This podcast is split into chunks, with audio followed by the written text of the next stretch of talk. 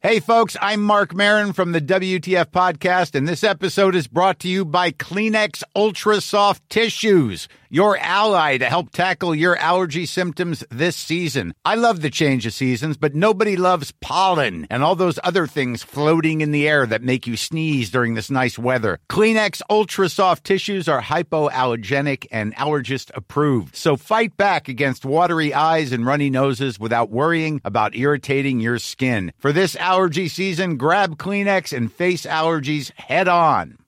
This message comes from BOF sponsor eBay. You'll know real when you get it. It'll say eBay Authenticity Guarantee. And you'll feel it. Maybe it's a head turning handbag, a watch that says it all, jewelry that makes you look like the gem, or sneakers and streetwear so fresh every step feels fly. eBay gets it. So look for the blue check mark next to that thing you love and be confident that every inch, stitch, sole, and logo is checked by experts. With eBay Authenticity Guarantee, you can trust that feeling of real is always in reach. Ensure your next purchase is the real deal. Visit eBay.com for terms. Les damos la bienvenida a un episodio especial con nuestro club de libro. Como saben, en el club compartimos recomendaciones, reseñas de los libros que más nos han gustado, convivimos con personas de todo el mundo y lo mejor, tenemos la oportunidad de hablar con nuestros autores y autoras favoritas. Hablamos de su historia, la nuestra y obviamente de todas esas dudas que nos surgieron cuando leímos sus libros. Si quieren estar presentes en estas pláticas en vivo, que además son gratuitas, únanse al Club del Libro. Les dejamos toda la información en la descripción.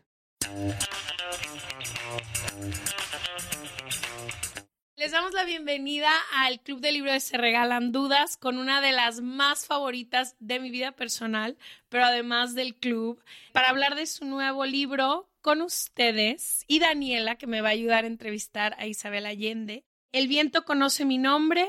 Bienvenida otra vez Isabel Allende a este espacio que amamos tenerte. Gracias por tenerme en el club y por leer mi libro. Muchísimas gracias. Un placer leerte y tenerte en el club como siempre. Primero que nada, y la primera pregunta cuando me dijeron que tenías un nuevo libro que tengo es, ¿a qué horas escribes tanto libro si acabo de leer tu otro libro hace un año? Quisiera saber por qué escribes este libro y a qué horas. ¿A qué horas? Bueno, no tengo más vida que la escritura ya no viajo a ninguna parte, no firmo libros, no hago conferencias. Lo único que hago es cuidar a mi marido y los perros y escribir, nada más. Entonces me alcanza la vida para, hacer, para escribir y es lo que más me gusta.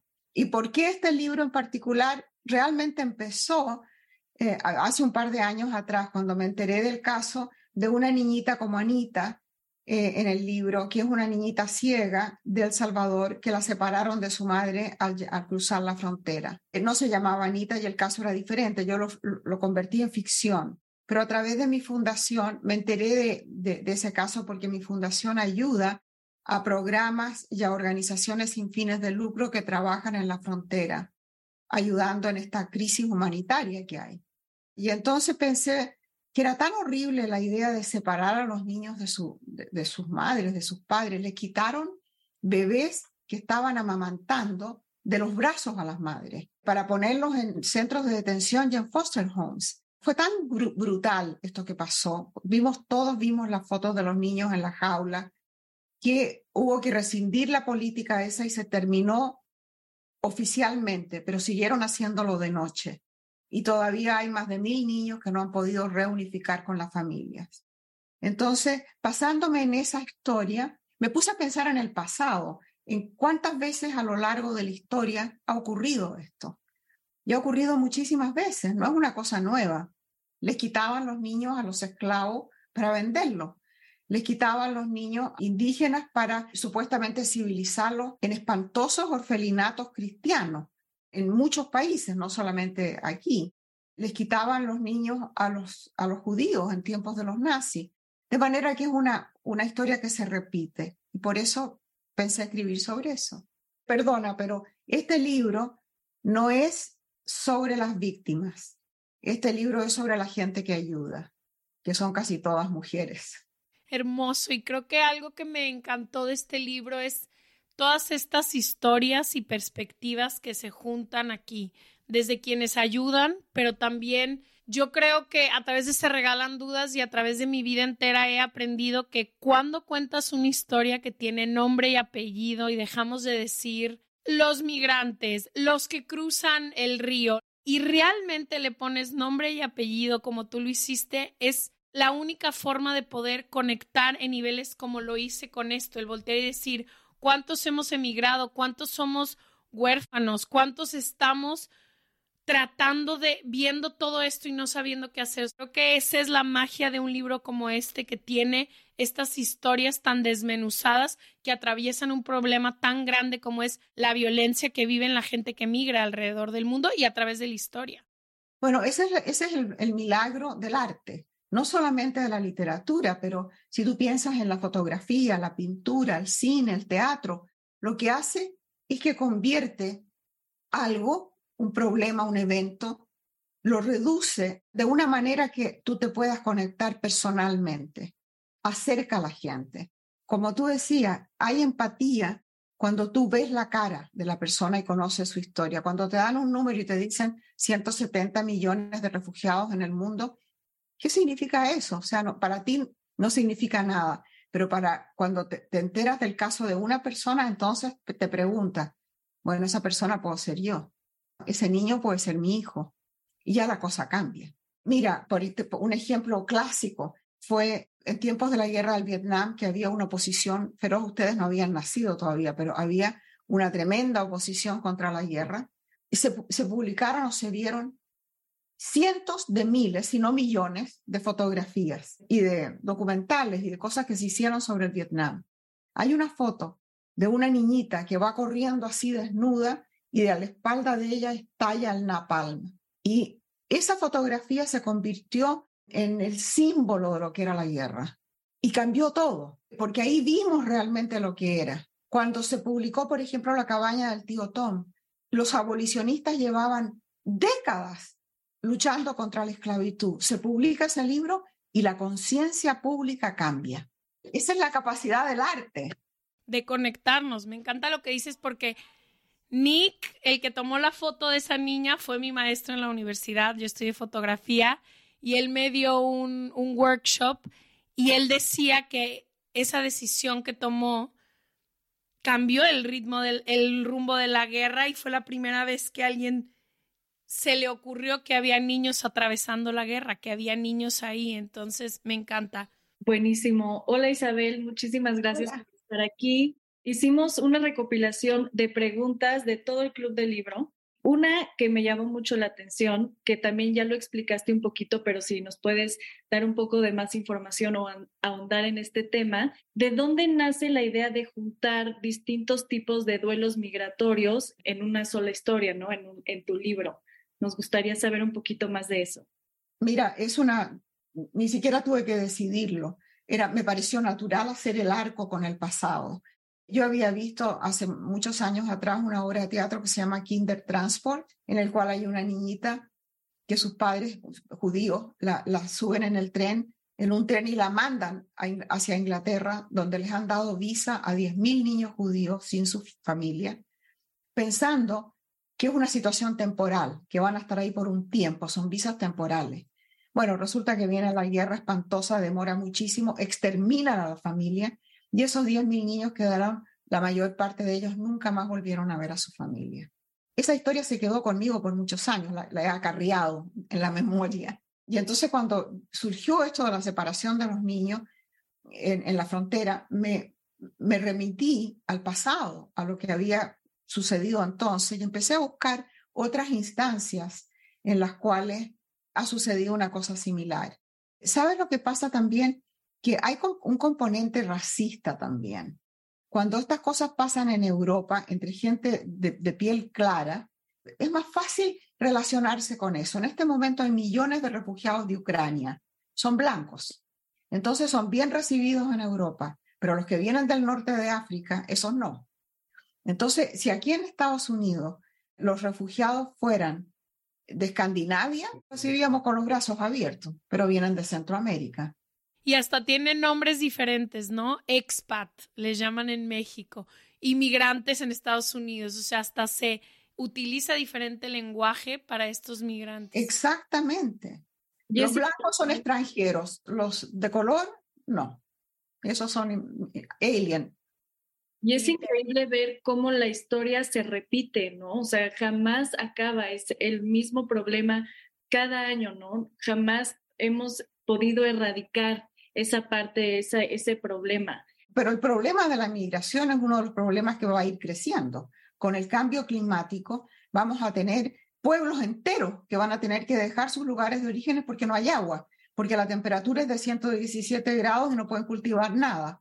Entonces, hay que también pensar que este es un problema global que no va a terminar, va a incrementar. Entonces hay que encontrar soluciones globales, que no son murallas. Definitivamente no, aparte migrar es un derecho humano que todo el mundo debe de tener. Quería preguntarte uno de los temas más recurrentes en todos tus libros, que los he leído creo que casi todos, es esta, como este hilo conductor que son las familias, ¿no? Y como algo que me encanta en este libro, mi mamá fue adoptada por mexicanos y siempre he como tenido al frente de las conversaciones de mi vida este tema de familia, ¿no? La que se de la que se nace y la que se hace. Y creo que en todos tus libros siempre hay como estos tejidos familiares de ambos. Hay en unos libros donde es familia hecha y de sangre y otra que vas construyendo a lo largo de tu vida. Quería hablar un poco de eso. Al final, este libro también trata de personas que se vuelven familia para otras personas. Yo tengo una especie de nostalgia por la familia grande, que la perdí cuando salimos de Chile. Y eh, entonces ahí se perdieron los, los, mis suegros, se perdieron los abuelos, se perdieron los tíos, los primos, todo el mundo.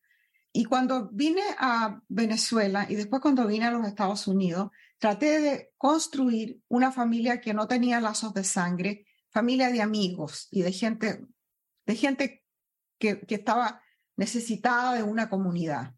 Y lo he hecho hasta ahora. Ahora mis nietos se fueron ya porque son todos adultos, se fueron uno para Colorado, el otro para Texas, en fin. Y la familia grande que yo tenía se, se deshizo y se deshizo para siempre. Ya no tengo edad para armar otra. Pero la tribu siempre fue muy importante para mí, porque creo que define muchas cosas. Y es como quien dice la seguridad que nosotros tenemos en América Latina. Eso a mí siempre me emociona, por eso siempre tengo esas familias compuestas en los libros. Sabes que me encanta como, y lo vivo en carne propia, pero también a través de tus libros, como la mm, posibilidad que existe hermosa de los seres humanos de convertirse familia de aquellos que no comparten sangre contigo de una manera como si tu ADN reconociera otro ADN que no tiene nada que ver contigo. Yo lo vivo con mis abuelos que adoptaron a mi mamá y en mi mente son mis abuelos y en mi corazón también. Y tan tan. Hermoso. Quería hablar contigo también de esta idea, corre por todo este libro, que es la idea de que no, de no ser de ningún lado, de emigrar de tu país y llegar a un lugar en el que te sientes extranjero, migrante, y luego también regresar a tu país o millones que no pueden nunca regresar a su país, como ocurre en Estados Unidos, que una vez que cruzan la frontera por el resto de su vida se tienen que despedir de su país de origen. Entonces, quería hablar de eso, de esta idea que tenemos a veces de no ser de ningún lado. Yo he sido una persona desplazada toda mi vida. Primero nací en Perú, mi padre abandonó a mi madre y mi madre se fue a Chile, donde sus padres, donde yo me crié en la casa de mi abuelo. Después mi madre se casó con un diplomático y me tocó viajar durante toda la adolescencia. Después vino el golpe militar en Chile y me fui como refugiada a Venezuela y cuando podría haber vuelto a Chile, ya estaba viviendo en los Estados Unidos porque me enamoré, me vine a los Estados Unidos con la idea de que me lo iba a sacar de la cabeza por una semana, me casé con él y viví 28 años con él, así que no fue por la visa solamente. bueno, fue por la visa, pero no solo. Pero después hubo otros componentes. ya.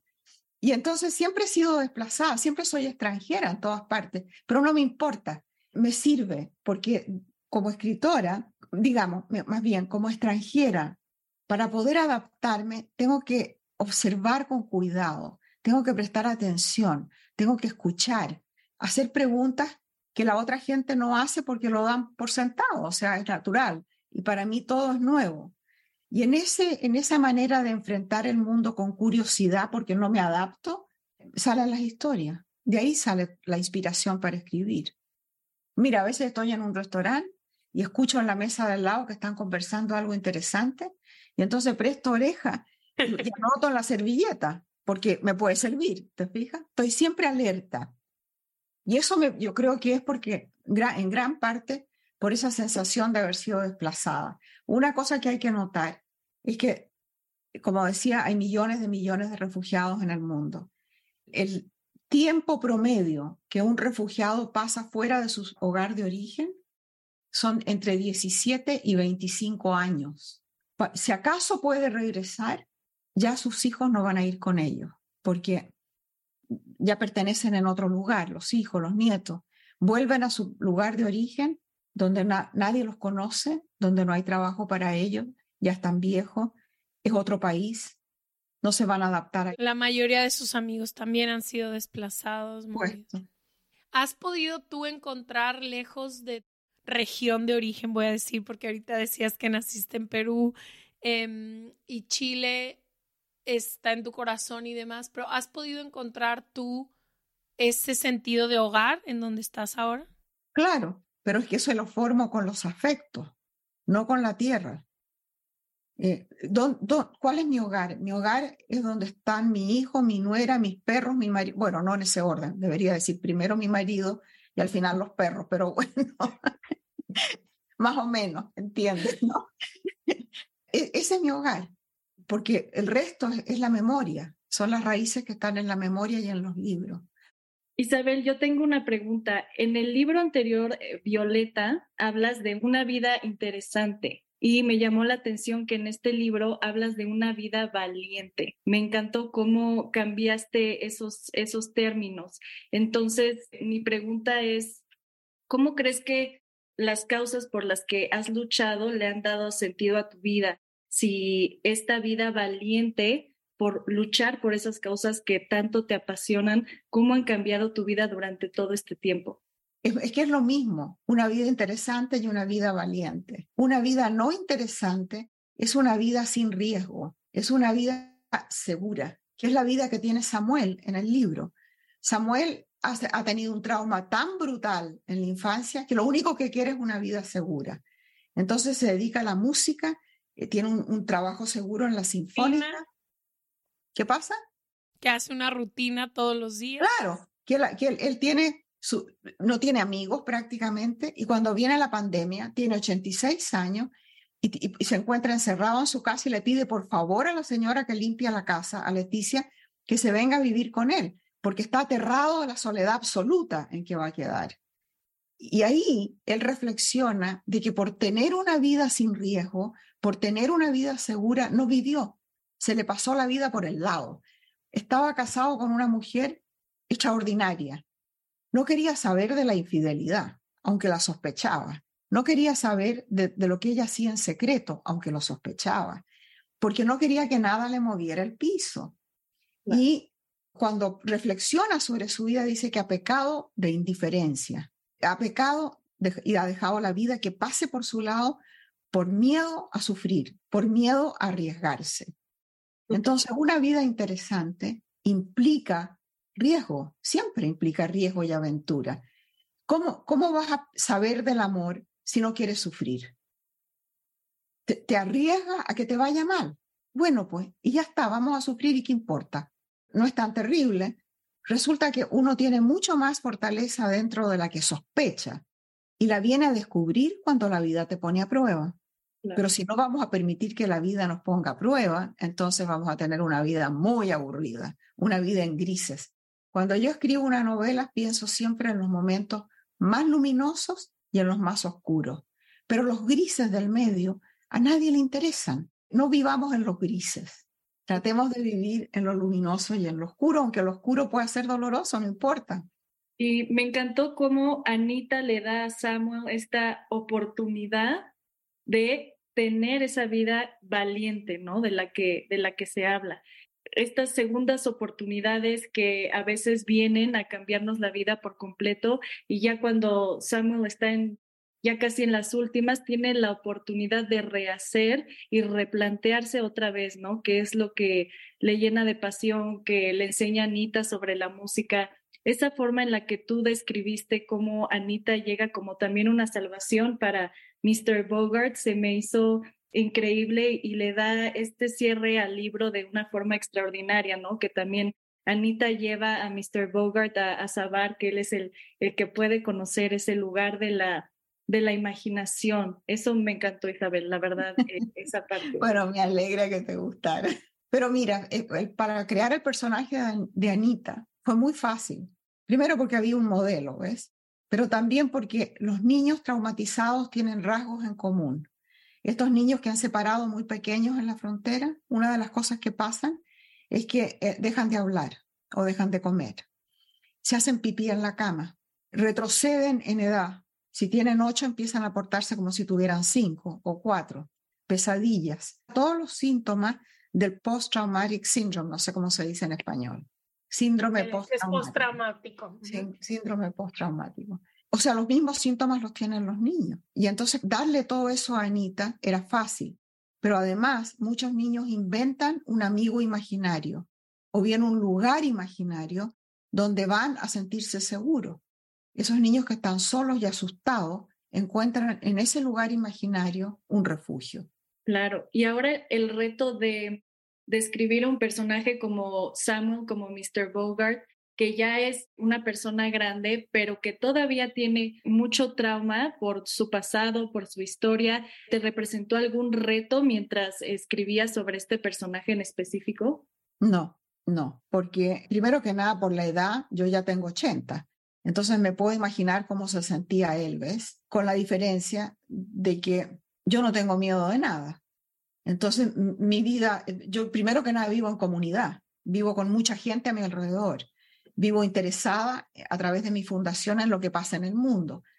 Y él no, pero yo tengo un hermano que adoro, absolutamente lo adoro, que es un, genio, un académico, pero que es como Samuel. Es una persona que se refugió en los libros, en la universidad, en el estudio y ha tenido una vida sin riesgo, una vida cuidada, limitada. Y ahora mi hermano tiene 78, 79 años y se hace la pregunta, ¿cuánto dejó pasar? Por ejemplo, una de las cosas, nunca tuvo hijos, porque, ah, porque podía, no sabía qué clase de hijo iba a tener. Bueno, nadie sabe. Nadie sabe qué clase de hijo va a tener. Corres un riesgo nada más que por tenerlo pero la vida de mi hermano es completamente distinta a la mía y de carácter somos completamente distintos. Pero yo lo adoro, yo estoy muy cerca de él, entonces fue fácil construir a Samuel pensando en él. Bueno, también el personaje. Por supuesto que él no sabe esto, no lo vayan a decir, para que nunca vea este programa. Es secreto, Isabel. Y ahora el personaje de Nadine, que es, un, que es una mujer increíble, Ahorita que tú mm, me hablas un poco respecto de que eres totalmente diferente a tu hermano y a Samuel, ¿crees que te identificas un poco con Nadine de cierta forma, como que hay ahí algún, algún vínculo con este personaje? No, pero así es como me gustaría ser. O eh, eh, Nadine, primero que nada, es una mujer muy linda, infiel por naturaleza, que a mí me parece eso encantador, porque ¿por qué no? y además que está dispuesta a, volver a casarse con el mismo tipo varias veces. Conchale, yo no habría hecho eso jamás. Yo una vez que se termina algo se acabó para siempre, no vuelvo a pensar en esa persona nunca más. Sabes que yo recibo montones de, correos todos los días de, mujeres jóvenes, más que nada, pero a, veces no son tan jóvenes, en que me, me consultan sobre sus problemas. Yo debería tener un consultorio sentimental me consultan sobre, sobre lo que, qué sé yo, todas las cosas que les pasan, mujeres que les pegan, mujeres que, que se quieren divorciar pero no tienen dinero, mujeres que tienen problemas con los hijos, en fin. Yo oigo todos los problemas, las cosas que me llegan y de ahí voy sacando muchas ideas, porque cuando construyo un personaje me acuerdo de, de los correos que me han llegado y de algunas cosas maravillosas que me toca, me toca contestar.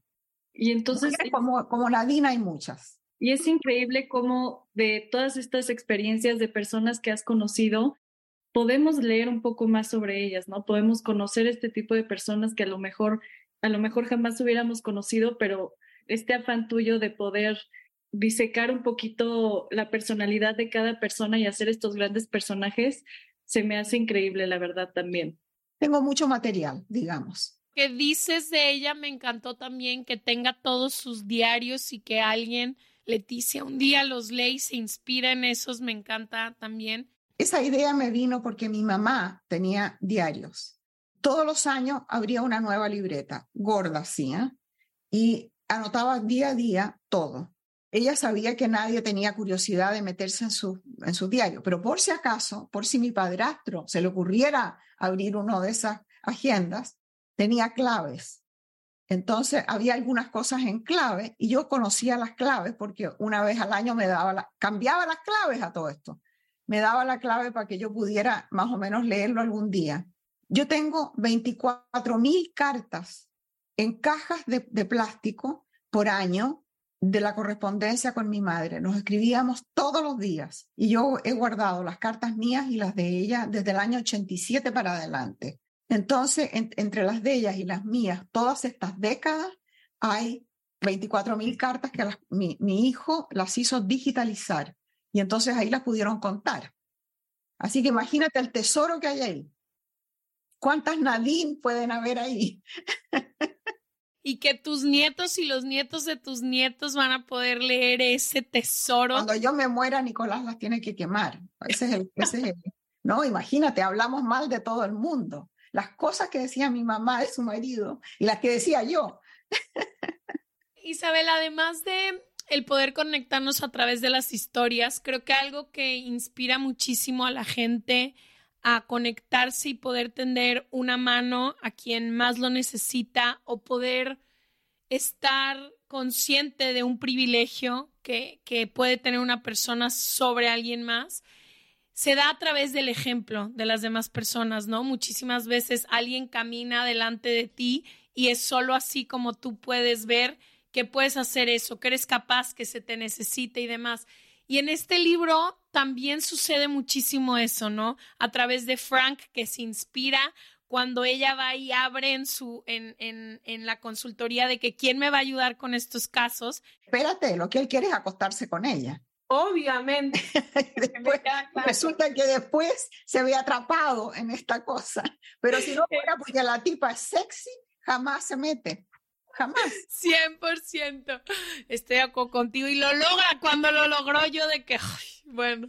Pero bueno, esta idea de que no solo nos curamos y nos sanamos a través del otro, sino también aprendemos, es algo que, que vi aquí muchísimo. Esta idea de cuando veo a alguien ayudar, yo también me inspiro a ayudar. Y quería preguntarte, ¿qué ha sido como tu mayor inspiración para tener esta fundación que sé le das en los agradecimientos las gracias a las dos mujeres que se encargan de la parte de los migrantes. ¿Qué te ha inspirado a ti a tener que contar estas historias, pero también ayudar y fundar esta fundación que tienes? Paula, mi hija. Cuando mi hija, bueno, mi hija pasó su corta vida trabajando como voluntaria, era psicóloga. Nunca ganó un peso. Teníamos un arreglo de que yo la financiaba pero yo me llevaba el mérito y me iba a ir yo al cielo, no ella. Y entonces decía, ok, está bien, mamá. Trabajaba como voluntaria, que siempre con mujeres. Al final de su vida, cuando le dio el ataque de porfiria, estaba trabajando con prostitutas y con niños de prostitutas en, eh, en Madrid. Y era, era un trabajo precioso, porque era realmente ayudar a gente que, eh, sobre, todo mamás que tenían niños chicos y que estaban en esa profesión tremenda muy, dolorosa y muy, arriesgada también.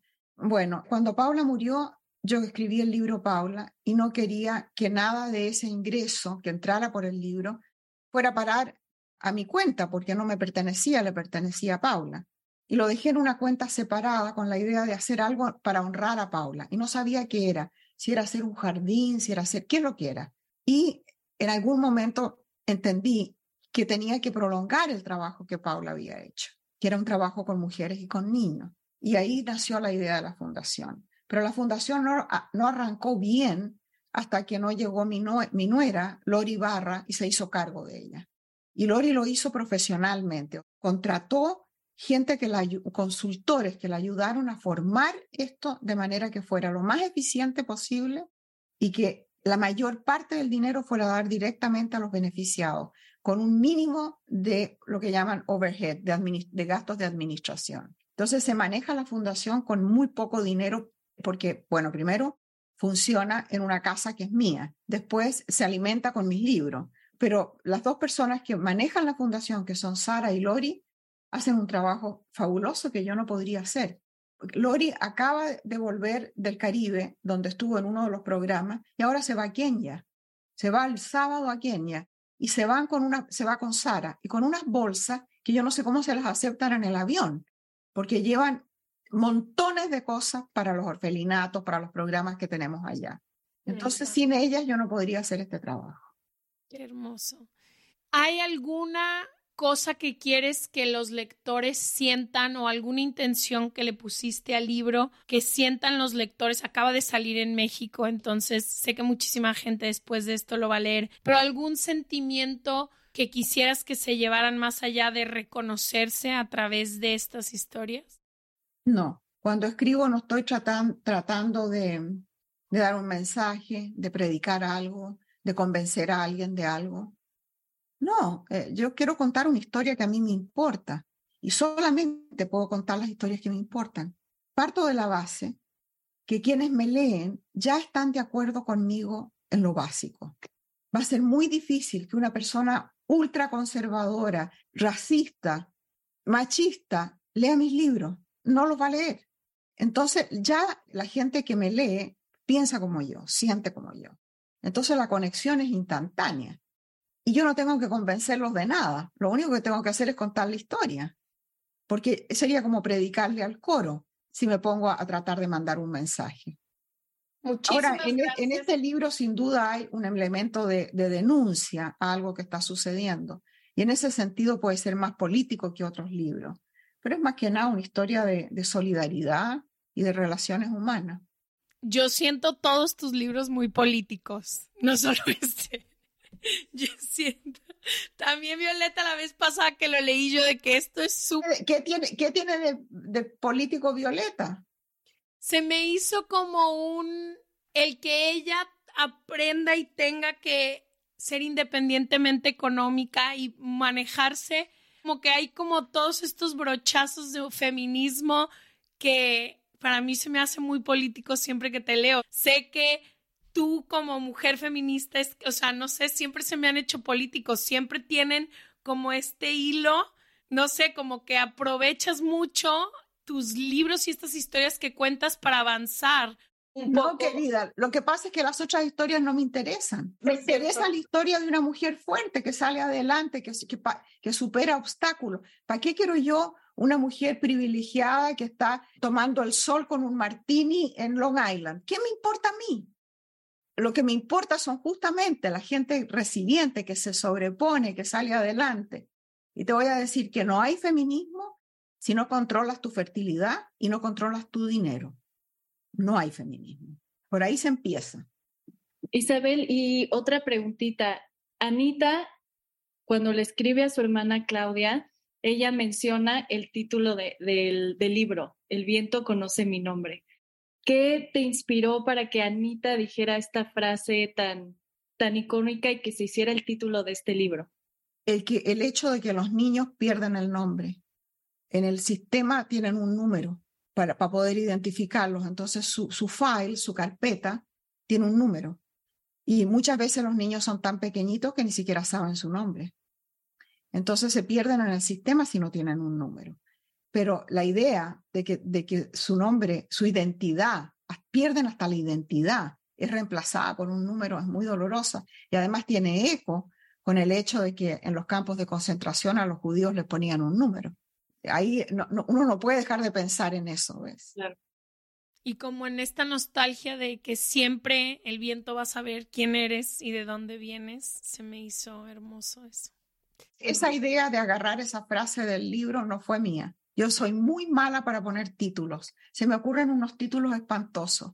Pero mi agente sacó esa, esa idea. En largo, Pétalo de Mar también fue mi agente la que dijo, este es el título del libro, Largo Pétalo de Mar, que es una frase de Neruda. A mí no se me habría ocurrido nunca. Isabel, sé que te tienes que ir. Te quiero agradecer siempre que nos invites a poderte entrevistar con cada. Espero cinco libros más tuyos, cien libros más tuyos y aquí los vamos a leer. El viento conoce mi nombre de Isabel Allende ya está disponible en todos lados, en todas las plataformas, también en audiolibro y en ebook, donde sea que escuches o compres tus libros. Muchísimas gracias Isabel, este es tu club y tu espacio para venir cuando quieras. Gracias, pues, un millón de gracias. Adiós. A ti un besote, bye bye. Bye bye. Si les gustaría participar en estas pláticas, no se olviden de seguirnos en arroba libros.se regalan dudas en Instagram y TikTok. Y también en serregalandudas.com diagonal Club del Libro. Encontrarán ahí toda la información para leer con nosotras y platicar con los y las autoras del club. Les esperamos ahí.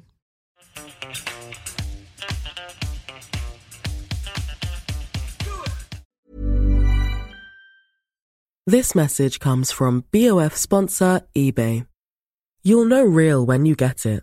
It'll say eBay Authenticity Guarantee. And you'll feel it.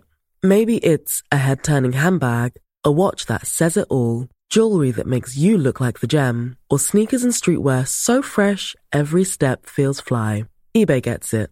So look for the blue check mark next to that thing you love and be confident that every inch, stitch, sole, and logo is checked by experts. With eBay Authenticity Guarantee, you can trust that feeling of real is always in reach.